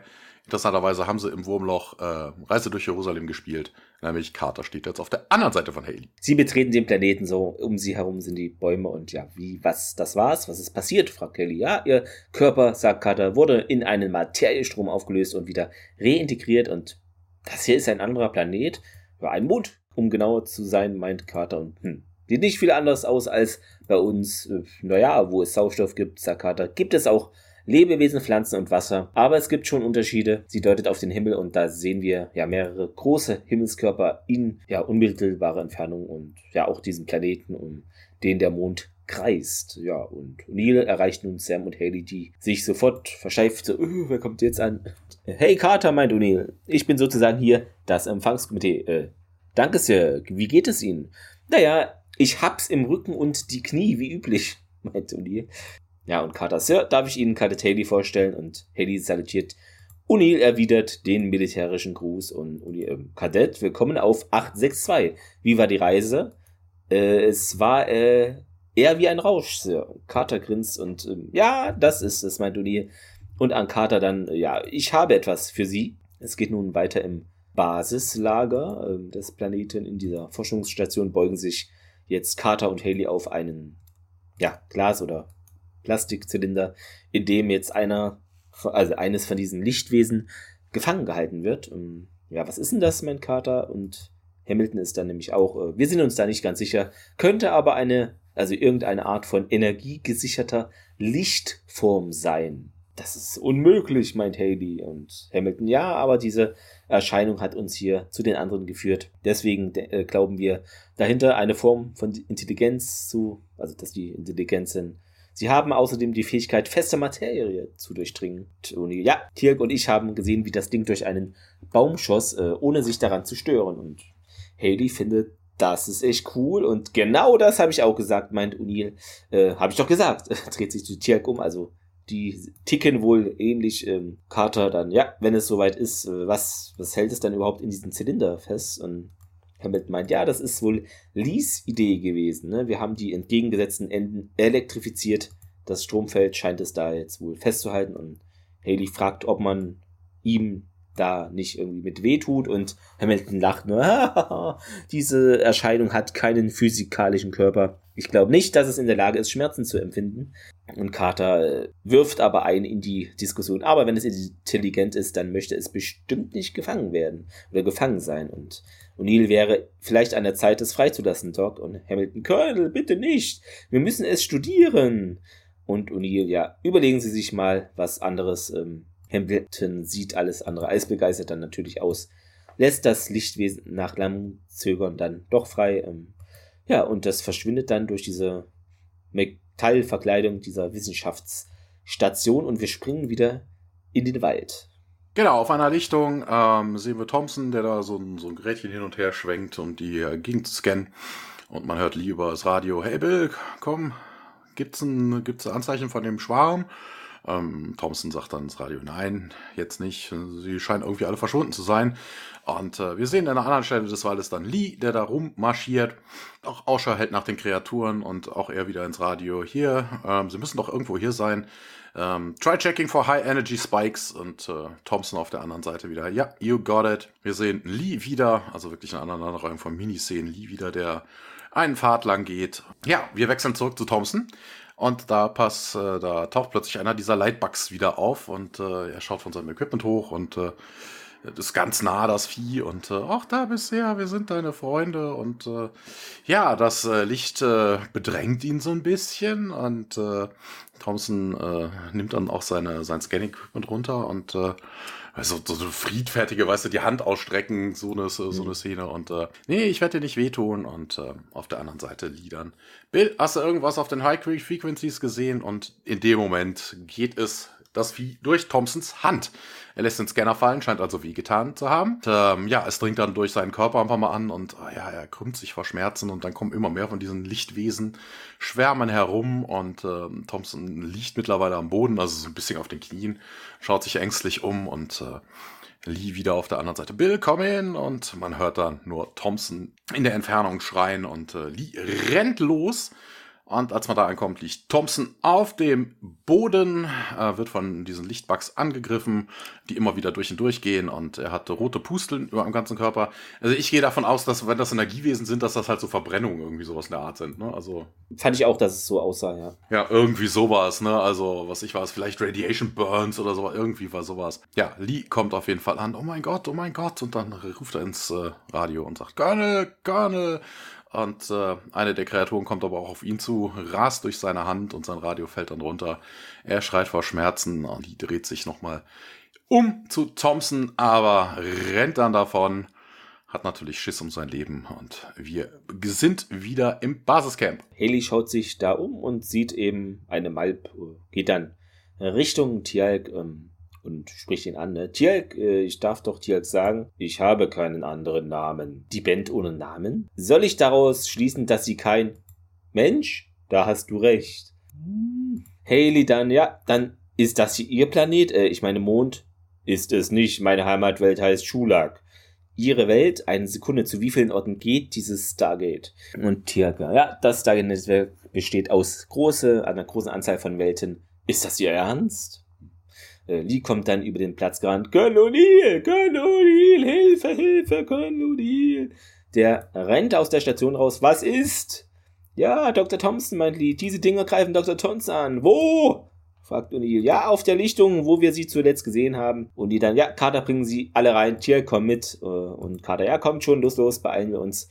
O'Neill und Tjelke laufen nun Richtung Wald und sie finden Thompson auf der Lichtung und drehen ihn nochmal um und ja, stellen fest, er ist tot. Interessant fand ich hier, äh, dass auch, ne, der, der Lee hat ja das, äh, das Radio bemüht, wurde dann angegriffen, hat es dann fallen gelassen. Also warum hat man das auf der anderen Seite scheinbar nicht gehört? Oder vielleicht, der, der macht doch nur einen Gag. Hier ist doch nichts los. Äh, keine, keine Ahnung. Wer weiß. Ja, hm, ist ein bisschen merkwürdig. Ähm, ja, dann geht's im Basislager Schrägstrich Wissenschaftslabor weiter. Ja irgendwie gefühlt immer alle neue Bezeichnungen hier. O'Neill und Tjalk stürmen in das Labor rein, wo eben Carter die, die Hand verbindet. Ja, und O'Neill dann laut, hey, welchen Teil meines Funkspruchs haben Sie nicht verstanden? Gehen wir. Bin gleich fertig, mein Carter. Und ja, was ist mit Thompson, meint Hamilton? Und O'Neill, er ist tot, vorwärts. Sie folgen O'Neill nach draußen und Hamilton dann, Colonel, Colonel, Sie wissen doch ne, gar nicht, was hier passiert ist. Vielleicht nur ein Zufall, ne? Vielleicht fühlen sich diese Wesen provoziert. Und O'Neill, ja, kann sein, aber ich frage Sie, warum sollten wir das Risiko eingehen? Und Tirk dann, O'Neill! Und Tirk macht O'Neill und die anderen dann ein auf einen Schwarm aufmerksam. Er ist wirklich groß, der ihnen, ja, also den Weg sozusagen versperrt äh, Richtung äh, Gate und ja, der Schwär, äh, Schwärm, genau. Der Schwärm nähert sich und okay, wir gehen wieder zurück, meint O'Neill. Also haben sich jetzt umentschieden, rennen dann in dieses Wissenschaftslabor und wollen sich da verbarrikadieren, ne? Und Tiag meint, ja, diese Wände werden uns nicht schützen, O'Neill und O'Neill Carter, uns bleiben noch etwa 15 Sekunden und äh, Carter, keine Ahnung, Zs und ja, es ist wirklich so, denn es ist eine komische Synchronisation im Deutschen. Sie sagt nicht wie sonst oder allgemein wird nicht wie sonst Sets gesagt, sondern Zs. Und das klingt so komisch und hat mich in dieser Folge immer wieder gestört. genau, und wenn sie ganz hart drauf sind, dann schmeißen sie mit Ys. Genau. Aber es hat mich super rausgebracht, weil total holprig. Und Uni vielleicht und Carter, ja, keine Ahnung, ja, kann sein, ich bin da erst gerade angekommen, ne? aber Sets liefern eine elektrische Ladung, die einzige Waffe, die mir einfällt, die da wohl eine Wirkung haben könnte. Ne? Und okay, meint O'Neill, alle meine Deckung, zieht dann seine Set und Tiak macht es auch. Carter ebenso und die drei, ja, zielen dann auf die Wände. Draußen hört man nun ein surrendes Geräusch eben von diesen Lichtwesen, ne, von dem Schwarm. Und plötzlich tritt dieser Schwarm dann, also einige Wesen kommen durch die Wand. Carter schießt direkt hinein in, und zeigt dann erstmal keine Wirkung. Und als die Wesen dann auf Hamilton losgehen, schießt O'Neill kurzerhand auf Hamilton selber. Ne? Und ja, es ist ihm bestimmt nicht schwer gefallen. Er fällt dann zu Boden, aber die Lichter lassen dann von ihm ab und ja, verschwinden erstmal nach draußen und einige Sekunden lang stehen sie dann gespannt da und warten eben auf weitere Angriffe, aber da passiert jetzt äh, erstmal nichts, also das scheint erstmal so zu klappen. Ja, wir sehen Lee und Haley und Carter, die dann die Fenster, beziehungsweise sind es so Lichtluken, verschließen. Ähm, Carter hat so einen, keine Ahnung, so eine Apparatur aufgebaut und meint eben, wir haben jetzt die Aluminiumwände des Gebäudes verdrahtet. Wenn wir den Strom einschalten, könnte das elektrische Feld sie fernhalten. Das umgekehrte Prinzip von Dr. Lees Konstruktion. Ja, wann haben die das gemacht? Das, wenn ich so richtig gesehen, hat man das irgendwie nicht. Also, ja, keine Ahnung. Das, das sieht so aus, als hätte Carter einen Sicherungskasten gekapert und hat so ein, ja. so ein, so ein, so ein Stromstartkabel fürs ja. Auto irgendwie an die Wände angeschlossen. Also, das wird es auch schon sein, weil nur Strom hast du dann. Ja, wir sehen Lee, der Hamilton verarztet hat und Tiag steht da an der Tür und sieht mal sich draußen um und auf einmal schießt da der Schwarm der Lichtwesen auf das Gebäude zu und Tiag schließt die Tür und sie kommt zurück. O'Neill verschließt dann das letzte Fenster und meint ja einschalten und gerade von den Wänden weg fernhalten. Sie legt den Hebel um, das Licht flackert mal kurz, es knarzt. Dort, wo die Lichtwesen durch die Wand brechen wollen, gibt es so Blitze, also so zzz, zzz. Aber die Wesen, Ja, wie so eine, wie so genau. eine, so eine Elektrofliegenfalle, ne? Also ja, so stimmt, kommen nicht rein. Bzz, bzz, ja. Ja, Haley, dann ja, es funktioniert. Und gerade, ja, solange wir Energie haben, sind wir in Sicherheit. Wie lange wird denn der Generator noch Strom liefern? fragt Lima nach. Das ist eine gute Frage. Und Hamilton, ich, ich bin mir nicht sicher. Sie sind sich nicht sicher? Wer waren dafür verantwortlich? fragt Uni mal kritisch nach. Und Hamilton meint, es war Dr. Warner. Nein, Spaß. Es war Dr. Thompson. Ich bin sicher, er hat ihn heute Morgen aufgefüllt. Und Lee so. Vermutlich war es doch selber und will dann äh, auf den genau. Abwälzen, weißt du? Äh, aber das wissen wir nicht, meint Lee. Ähm, und Hamilton, ja, dann hätten wir nur Energie für etwa acht Stunden. Hm. Können wir uns darauf verlassen, fragt hier. Und der Lee, nein. Na schön, wo ist er? fragt O'Neill nach und Hamilton, ja, auf der anderen Seite des Camps, unten am Bach und Lia. Im Grunde genommen könnte er aber auch genauso gut wie Lea sein. Ne? Also sind ja gute Vorzeichen hier. Und ja, nächste Szene auch wieder Basislage in diesem Wissenschaftslabor auf dem Planeten. Wir sehen Carter, O'Neill und Tialk, die eine Luftkarte dieser Gegend sich anschauen und äh, Neil wendet sich an Carter und die erzählt dann auch, ich habe einen Weg gefunden, ähm, elektrisches Feld hält diese Wesen wohl ab. Ähm, wir müssen, wobei das tut's ja nicht wirklich. Ne? Also das elektrische Feld um das Gebäude hält die Dinger nicht ab. Es sorgt nur dafür, äh, dass sie nicht äh, durch die energetisierten Wände kommen. Ja, also okay. Ne, sonst würde es mal nicht immer dieses Blitzen. Ne? Also mhm. dann würden die ja gar nicht nah genug drankommen. Ja. Also das ist eigentlich eine falsche These.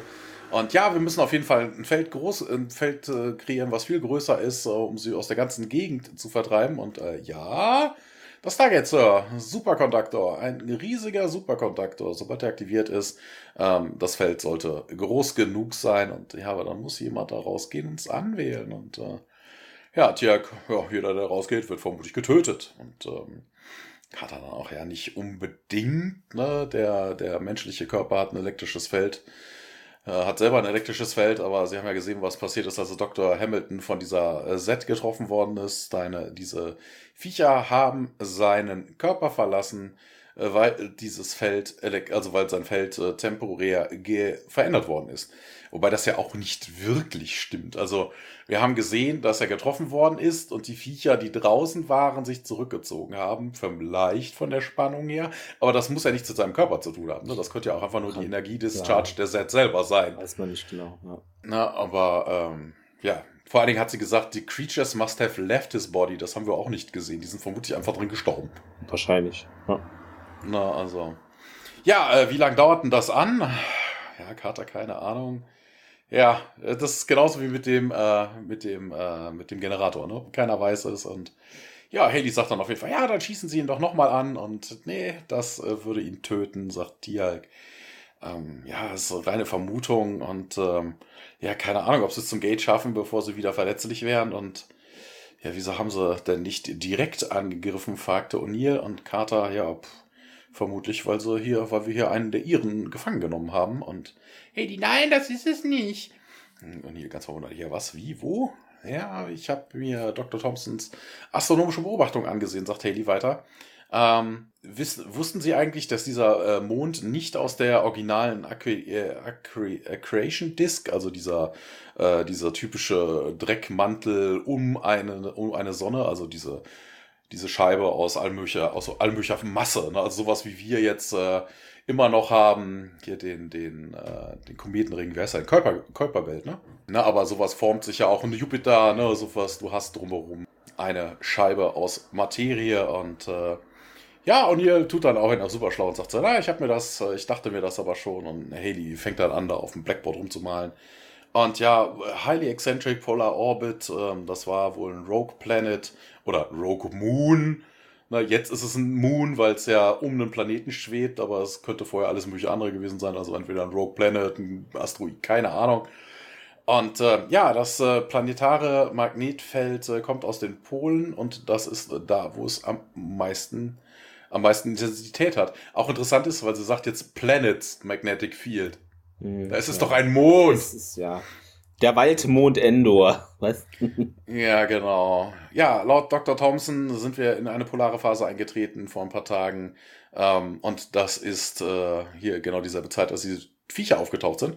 Und sie sind direkt bösartig äh, geworden, nachdem wir, nachdem sie direkt über dem Pol waren. Und Kata, ja, pff, könnte ja sein. Also, ja, fahr sofort.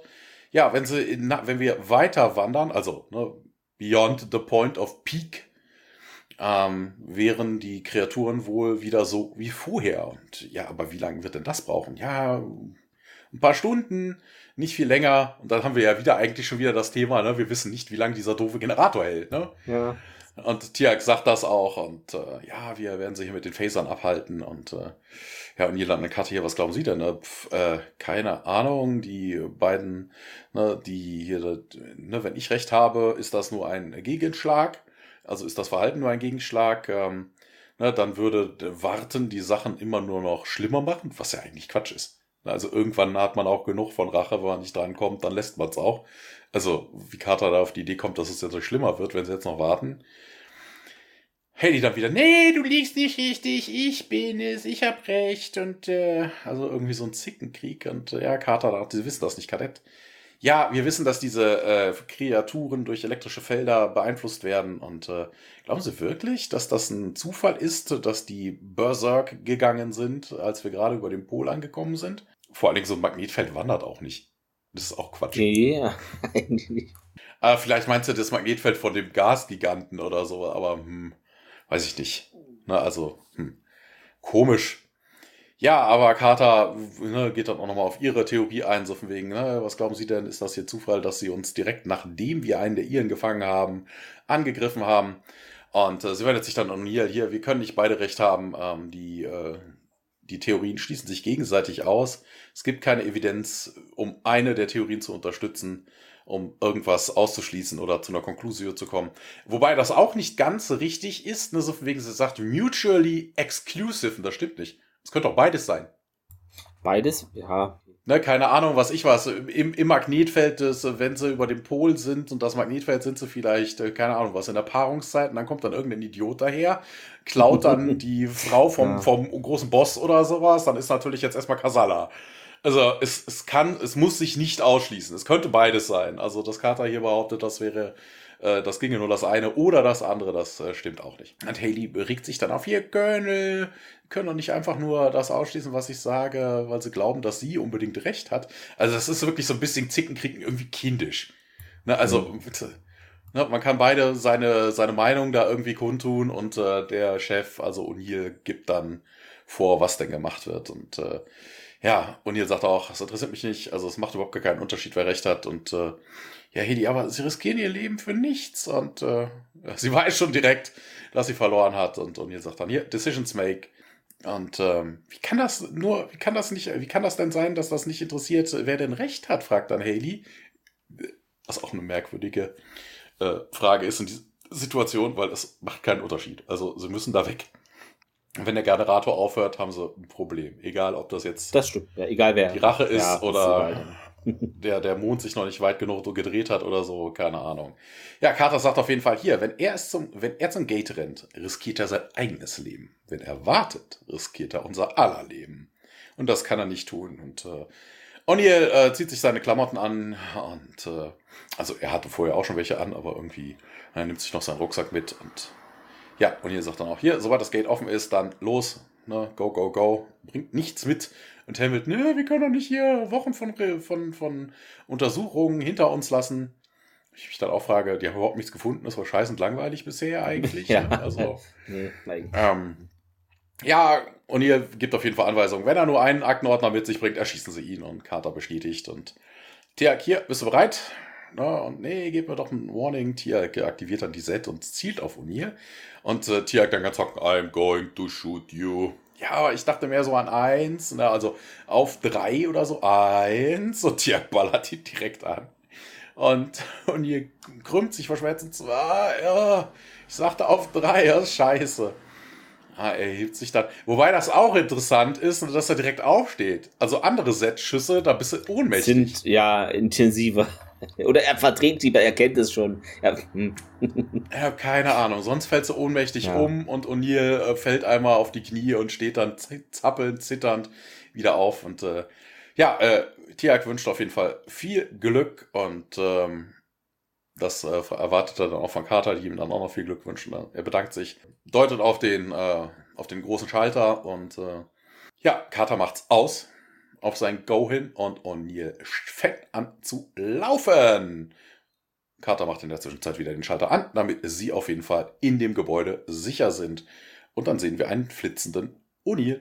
Der läuft da lang und in einem Abstand, ja, folgen ihm so Lichtwesen über die Lichtung durch den Wald und die erreichen ihn auch, greifen aber nicht an. Ne? Ähm, sie sammeln sich dann über dem DHD. Äh, O'Neill geht langsam darauf zu und ins Funkgerät dann, ja, haben das Tor erreicht, fange jetzt an zu wählen. Ähm, hätte auch, ja, egal, es wirkt alles ein bisschen ja, langsam, finde ich, für Uli. Er drückt dann die Symbole.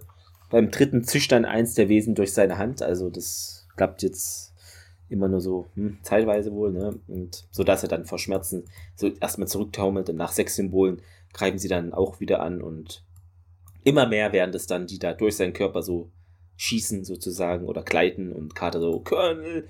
Auf einmal taucht Chirk auf, er schießt mit einer Set auf O'Neill. Äh, die Wesen nehmen dann Abstand und los, schnell, O'Neill. Also, also er, er, schießt auf, also, über O'Neill, er schießt auf ja, den genau. Schwarm, weil zweiter Schuss tötet.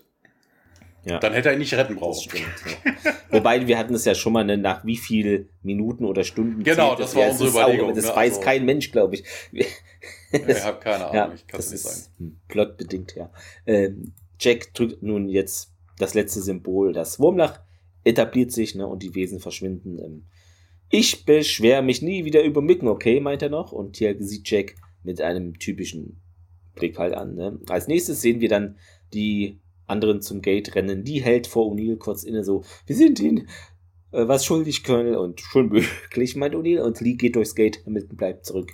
Ja, und äh, ich auch, meint Hamilton. Äh, würde mich gerne entschuldigen. Äh, das haben sie ja jetzt getan, meint O'Neill. Steht dann auf und geht mit den anderen durch das Gate. Carter und Haley gehen nun als letztes durch. Ähm, ist es immer so? fragt Haley und Carter. Nee, manchmal wird es richtig aufregend. Werde ich je erfahren, wer von uns recht hat? fragt Haley und Carter. Wenn sie lang genug hier bleiben, schon möglich. Außerdem gibt es immer noch andere Planeten. Es ist ein Mond. Und Carter, okay, damit haben Sie recht. Ja, die beiden gehen nun als letztes durch Stargate und kehren auf die Erde zurück. Und äh, wir kehren zur Trivia zurück. Audiokommentar gab's auch. Ähm, da singen, beziehungsweise Joseph Malozzi, Paul Moody, die singen halt zur Stargate-Theme. Ja, folgendes. Stargate, it's a great big, also ich, ich mache jetzt nicht die Melodie nach, big world with a great big swirl that you step inside the another, uh, to another world. We're talking Stargate. It's a crazy trip. You can go quite far as you don't need a car or even a ship. There's Colonel O'Neill and Carter and Daniel and Chialk. Look out for that gold. Also ein bisschen abgedreht alles. Ähm, sonst noch zur regulären Trivia. De, de, genau, das hatten wir schon mal, aber hier passt es wirklich zu der Folge. Äh, während der Dreharbeiten eben hat Richard Dean Anderson mal den Gast da, also den Stabschef hier der Air Force, gefragt, den hier Michael E. Ryan, ähm, ob es eben wirklich so Air Force Colonels gibt, die sich wie O'Neill verhalten. Und der meinte, ja, und schlimmer. Ja, finde ich immer noch sehr gut. Genau, erster Auftritt von Bill Dow als Dr. Bill Lee hatten wir auch. Äh, genau, und es ist wohl so, bevor man auf diese Lebensform hier stieß, schlug ja Hammond vor, ähm, da auf diesem Planeten eine ständige Forschungsstation außerhalb der Erde zu ja, bauen, machen. Und das ist, wäre eine Premiere für die Erde, obwohl Hammond und O'Neill zuvor vorgeschlagen hatten, eine zweite Stargate-Kommando-Einrichtung auf einem anderen Planeten einzurichten. Und das wurde abgelehnt in Shades of Grey. Also das wäre jetzt so die erste feste Sache mal auf einem anderen Planeten, die jetzt nicht nur temporär ist und wir übersetzen was und sind wieder weg, sondern wäre halt da ja für längere Zeit. Wir erfahren, Major Griff ist der Kommandant von SG2. Wir sehen ein Foto des Schriftstellers Paul Moody auf dem Schreibtisch von Brigade General Michael Kerrigan. Äh, hatte ich gar nicht bemerkt, aber das ist da. genau, ähm, ihr wundert euch bestimmt, warum ist denn Dr. Daniel Jackson, also Michael Shanks, nicht 0% in dieser Folge zu sehen und das ist wohl so. Ja, wieso? Wir haben doch eine würdige Vertretung. Jemand, der seine Brille verliert? Also sorry, das ist doch.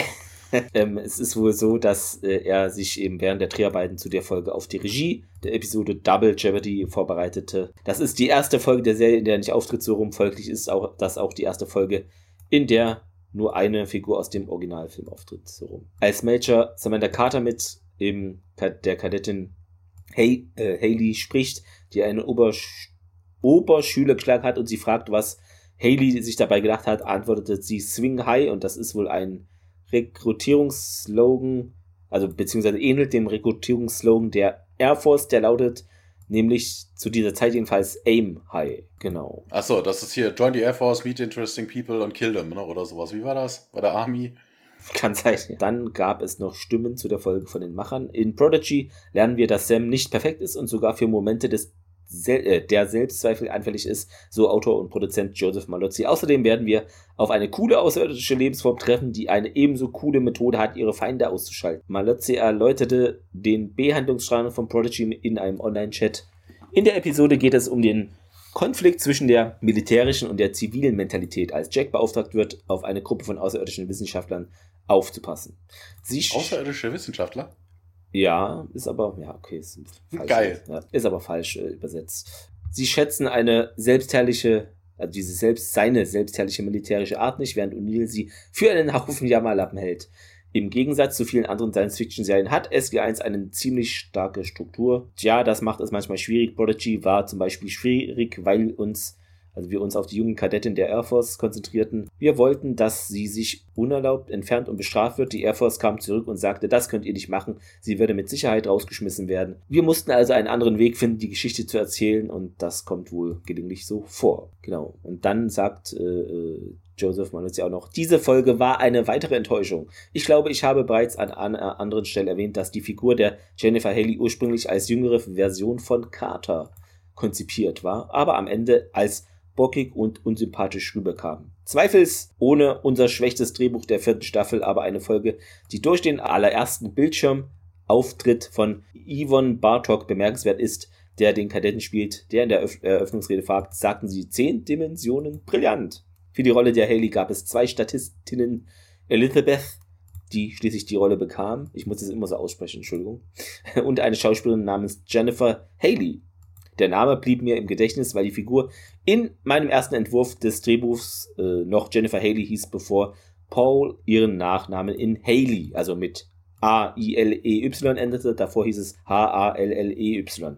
Achso, das wie. O'Neill genau. und O'Neill, ja. Ja, so ähnlich, genau. Wie auch immer, Elizabeth war besser für die Rolle des jungen Mädchens geeignet, aber Jennifer sollte später die Rolle des Lieutenants Tolinev in der fünften Staffel von The Tomb bekommen. Achso, die scheinbar entfernteste Cousins was, des außerirdischen Lebensformen Zeppelin-Bugs, die den Dingen in dieser Episode verkomplizieren, hatten einen Auftritt in The Defiant One von Stargate Atlantis und Water von Stargate Universe. Also es gibt ja noch Anleihen an andere Stargate-Serien. Aber wir kommen zu den Fehlern erstmal. Ich glaube, wir haben schon viel oder das meiste mit den falschen, beziehungsweise dass sie dann rechts von Carter steht nee, links dann danach. Diese Klammern, dass es auf dieser Formel irgendwie nicht so ganz stimmt, hatten wir. Mit dem Fahrzeug, das hattest du auch gesagt, genau. Nee, dann sind es alle Fehler gewesen. Äh, Thomas, Zitat der Woche, hast du was finden können? Ich habe viel zu viel. Fang du mal besser an, weil ich habe hier vier, fünf Stellen okay. markiert, die alle relativ witzig Ach, waren. Ich, du kennst mich, ich mag's einfach. Ich habe jetzt den Klassiker hier. Der will doch bloß seine M16 polieren von Hamilton. Und Uni, eigentlich ist es eine P90. Das, irgendwie fand ich das cool. Schön knapp, aber auch ja, treffend. Also es gab durchaus ein paar lustige Sachen drin. Ne? Also wirklich, ich wüsste mich gar nicht mal so zu entscheiden. Also was ich weiß, egal ob äh, Hammond jetzt Neil fragt, ob er denn die Lesung in Astrophysik halten will und, äh, Neil natürlich nein, nein, nein, nein, nein, nein. nein. ja, aber auch dankbar für die Mission ist. Ja, aber auch O'Neill, der sich dann äh, bedankt und äh, oder hier zum zum äh, zum Brian dann sagt, Thank you, Sir, I like yours, uh, your Air Force, uh, the Air Force, I love the Air Force. Aber es gab auch so andere Sachen wie, ähm, was haben wir denn hier noch? So wie eine Carter, die einen auf doof macht. Eine Kerrigan sagt, ach, sie erinnert mich an eine äh, andere Kadettin, die hier vor ein paar Jahren äh, durchmarschiert ist und ich habe keine Ahnung, von dem sie reden, Sir. Ja, was gab's noch? Ähm, ja, okay, Hamilton, der ein bisschen nachplappert mit dem Non-Whatsoever, aber das ist jetzt weniger lustig. Hat er noch einen? Achso, O'Neill, der plötzlich einen auf alten Mann macht. Das hat er bis jetzt auch noch nie getan. Ah, the back's aching up ja, a little actually. The knees, you know, always. Hä? Also das war ein bisschen merkwürdig. Ähm, und O'Neill, der einen aufs Oberschlau macht mit der Aggregationsdisk äh, um den Planeten, wo O'Neill dann sagt, ja, klar, habe ich mir schon gedacht. Dann kommen wir zum Fazit. Ja, ich fand es mal interessant zu sehen. Also, das hatten wir noch nicht so wirklich, wie man so eventuell in dieses Stargate, okay, wir hatten ja jüngere Rekruten, aber wie kommt man überhaupt dann so, dass man da reinkommt, einfach ins Stargate Center als Person, die dann da irgendwie irgendwo arbeitet? Das fand ich irgendwie mal interessant zu sehen und ich fand das jetzt auch nicht also das ist, also ich finde nicht, dass das das schlechteste Drehbuch der vierten Staffel ist. Also wenn man die letzte Folge nimmt, da würde ich zustimmen, ohne zu widersprechen, aber das ist ja schon deutlich interessanter hier, finde ich. Ähm, ja, sie wirkt vielleicht unsympathisch, die Haley oder so, aber ich finde, die hat halt Ecken und Kanten und es ist halt mal nicht so ein Stino-Charakter, den man auf einem anderen Planeten findet und der dann da halt ein Student ist und ganz normal und relativ so ist, dass man vergisst, äh, keine Ahnung, sondern ist halt mal lebendiges Element, so rum, ist schon im direkten Vergleich zur letzten Episode viel besser. Also es ist ja schon fast Oscar-reif. Im direkten Vergleich natürlich nur, aber mit diesen Lichtwesen ist so interessant. Fand ich es nicht. Äh, was ich interessant finde, dass sie sich entschlossen haben, dann die A und B-Story sozusagen zusammenzuführen, weil das hat man, also ich finde, so oft hat man das eigentlich gar nicht, aber hier hat sich es vielleicht mal angeboten, wobei das vielleicht auch nicht so glaubwürdig ist, dass man irgend so eine Rekrutin dann einfach direkt auf einen anderen Planeten mitnimmt. Ich weiß nicht, ob man das äh, laut, also wenn es ne, das Target Center gäbe, ob man das dann so einfach machen würde. Das fände ich ein bisschen kurios. Aber gut, ähm, man hat sich dafür entschieden, das zusammenzuführen, die Fäden. Ähm, diese Lichtwesen irgendwie haben mich jetzt nicht so interessiert. Das ist halt, aber was, es ist mal was anderes, das stimmt. Es ist mal nicht irgendwie eine außerirdische Lebensform in Klammern, die einfach nur Menschen sind, sondern es ist mal was anderes. Ja, ich weiß nicht, ich schwank so zwischen Daumen zur Seite und gleich nach oben. Ähm, ich weiß, es gibt noch eine andere Folge, ich glaube, die finde ich noch besser mit äh, Heidi. Ach, ich weiß, sag einfach mal. Zur Seite ist okay. Vielleicht kann man es noch mal sehen, vielleicht auch nicht, aber ist schon okay so. Ja, ja, ja wieder mal so eine mehr oder minder nichtssagende Folge. Ne? Also es hat keinerlei Auswirkungen äh, auf die Zukunft. Ja, okay, Haley sehen wir noch ein einziges Mal, aber ist jetzt nicht so, dass sie sich irgendwie großartig dem Stargate Center anschließen würde. Ähm, diese Kreaturen sehen wir nie wieder ähm, was dieser Planet irgendwie, ich weiß nicht, also warum haben die überhaupt diesen Planeten ausgewählt, um eine permanente Beobachtungsstation dahin zu machen? Ja, okay, Den sie Mond. vielleicht astronomische äh, oder astrologische nicht, ja. Beobachtung machen mit diesem Gasplaneten, aber das waren ja jetzt eher Naturwissenschaftler oder irgendwie so Physik. Ja, okay, Physiker könnten sich für Astronomie auch interessieren, aber mal ganz ernsthaft, was sollen die denn da? Die haben sechs Wochen waren sie da und es ist nichts ist nichts passiert. Keine Ahnung, wie sie da auf die Idee kommen, da irgendwie einen permanenten Außenposten hinzupacken. Ich weiß es nicht. Also die Grundprämisse ist schon komisch. Nur Neil sagte es ja am Anfang auch schon, das ist totaler Bullshit, was sie hier, ne, was soll diese Schwachsinnsmission? Ne, vermutlich hat er auch schon in den letzten sechs Wochen, da wird ja durchaus der ein oder andere Kontakt mit Major Griff, äh, mit äh, Major ne, Griff gewesen sein, der dann schon gesagt hat, hier sterbenslangweilig, hier passiert überhaupt nichts. Was sollen wir denn? Bringen Bier mit wahrscheinlich. Ja, irgendwie sowas. Äh, keine Ahnung. Also eher nichts sagen. Also so viel. Wir hatten schon Folgen, die deutlich mehr Fehler drin hatten. Äh, wir hatten, ne, wie die letzte Folge zum Beispiel, die deutlich, deutlich, deutlich, deutlich, ich sag's mit Abstand, äh, schlechter war. Ähm, dementsprechend, also nach unten auf keinen Fall. Viel Gutes war jetzt nicht drin, ein bisschen Witz war drin. Ja, pff, solide zur Seite, hätte ich auch gesagt. Zweimal hintereinander äh, sind wir in der Bewertung gleich. Markiert's im Kalender. Heute solltet ihr Lotto spielen. Sagt man doch dann so. Ja, du, du hast ja, hast ja noch zwei Tage. Nee, bei Euro-Jackpot. Ich kam äh, ach so, stimmt. ich ja, kam ich, vorhin noch dran Ahnung. vorbei. 100 irgendwas Millionen. 102 oder 100. Aber wenn ihr das hört, vielleicht ist er gestiegen oder gesunken. Keine Ahnung. Also, ich hoffe, ihr habt Lotto gespielt und gewonnen. Also. Ah, ihr werdet Lotto gespielt haben? Oh Mann, genau, und, und, und, und uns dann Iris 24 kaufen. Gemacht haben. Dankeschön. Äh, und auch die Schweizer und österreichische Variante. Vielen Dank. In der nächsten Woche haben wir eine Stargate-Folge für euch. Ach ja, ich weiß, es ist manchmal. 2015, 2015. Ja, wobei, es könnte sich, äh, äh vielleicht wird es politisch, denn die heißt im Deutschen die falsche Wahl. Ja, äh, wir sind übrigens, äh, bevor wir jetzt auf die nächste Folge abgehen, wir sind überhaupt nicht auf den deutschen Titel eingegangen. Also wo, wo war es jetzt, das Wunder? Wie gesagt, ich fand es auch komisch. Ist das Wunder, dass die da alle leben zurückkommen? Ist das Wunder? Vielleicht meinten sie das Wunderkind. Aber dann nenne ich es ja, doch auch Wunderkind. Ja. Aber ging ja auch aber, weniger um Haley. Also. Hm. Ja, dann, dann hätte die Story vielleicht noch mehr um sie. Ja, wie gesagt, das war wieder so ein Titel, der halt. Die, die Folge lässt uns verwundert zurück. Vielleicht, ja. Überrascht. ähm, genau. Und die nächste Folge heißt im Original Entity? Ja, Entität. Entität. Genau. Und da geht es um, ja, etwas, was in das äh, äh Computernetzwerk bzw. den Computer des Stargate Centers gelangt und sich einnistet. Das klingt doch super. Kleine leuchtende Kugeln? Das.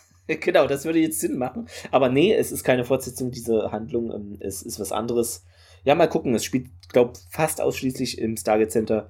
Ja, da muss viele es, Korridore. Wie der Korridor, dann muss die Folge aber ganz viel bringen, damit das irgendwie, ja, weiß ich nicht, äh, abwechslungsreich genau, wird. Genau, Kammerspielartig ist bei mir ja, ja, schon so ein halbes rotes Tuch. Es wird auf jeden Fall äh, computermäßig. Wobei, ja. ich bin ja ITler, ne? Vielleicht gefällt es mir deswegen. Vielleicht gefällt es dir oder dir fallen dann die ganzen Fehler auf. Das kannst du der Mischung ja, das, äh, ja, dann kann ich dann als Profi sagen, mhm. das geht nicht, das geht nicht, das ja. geht nicht, ja. Genau, naja, ähm, aber ihr seid auch äh, Profis und könnt natürlich diesen Podcast äh, schön bewerten und Kommentare auf Social Media schreiben immer gern gesehen und gelesen. Genau, falls ihr ein Mikrofon habt und euch äh, berufen fühlt, ja. wir nehmen auch noch Bewerbungen für äh, Gäste an. Genau, schickt Nennt uns. Äh, eure äh, Facharbeit. Äh, Mindestnote ist eine 4 natürlich, ne? Haben wir doch heute herausgearbeitet, Thomas. Das genau, zwölf Seiten Essay, handgeschrieben, ja. bitte in dreifacher Ausführung. Mit äh, Formeln, danke. Mit, mit, mit Formeln, ne? Also, die Adresse ist hier der hinten, der rechte, der dritte Stern ganz ja. rechts oder so. Wie war das, Ich weiß gar nicht. Nein, aber könnt ihr euch gerne für eure Lieblings- oder Hass- oder wie auch immer interessante Folgen anmelden.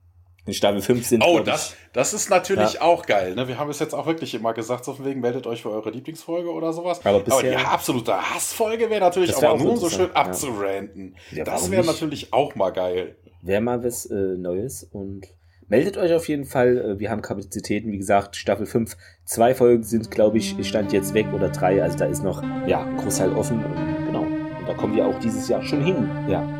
Ja, so lange ist nicht mehr. Ja. Also dann, macht es gut und äh, bis nächste Woche. Tschüss. Jo, ciao, ciao.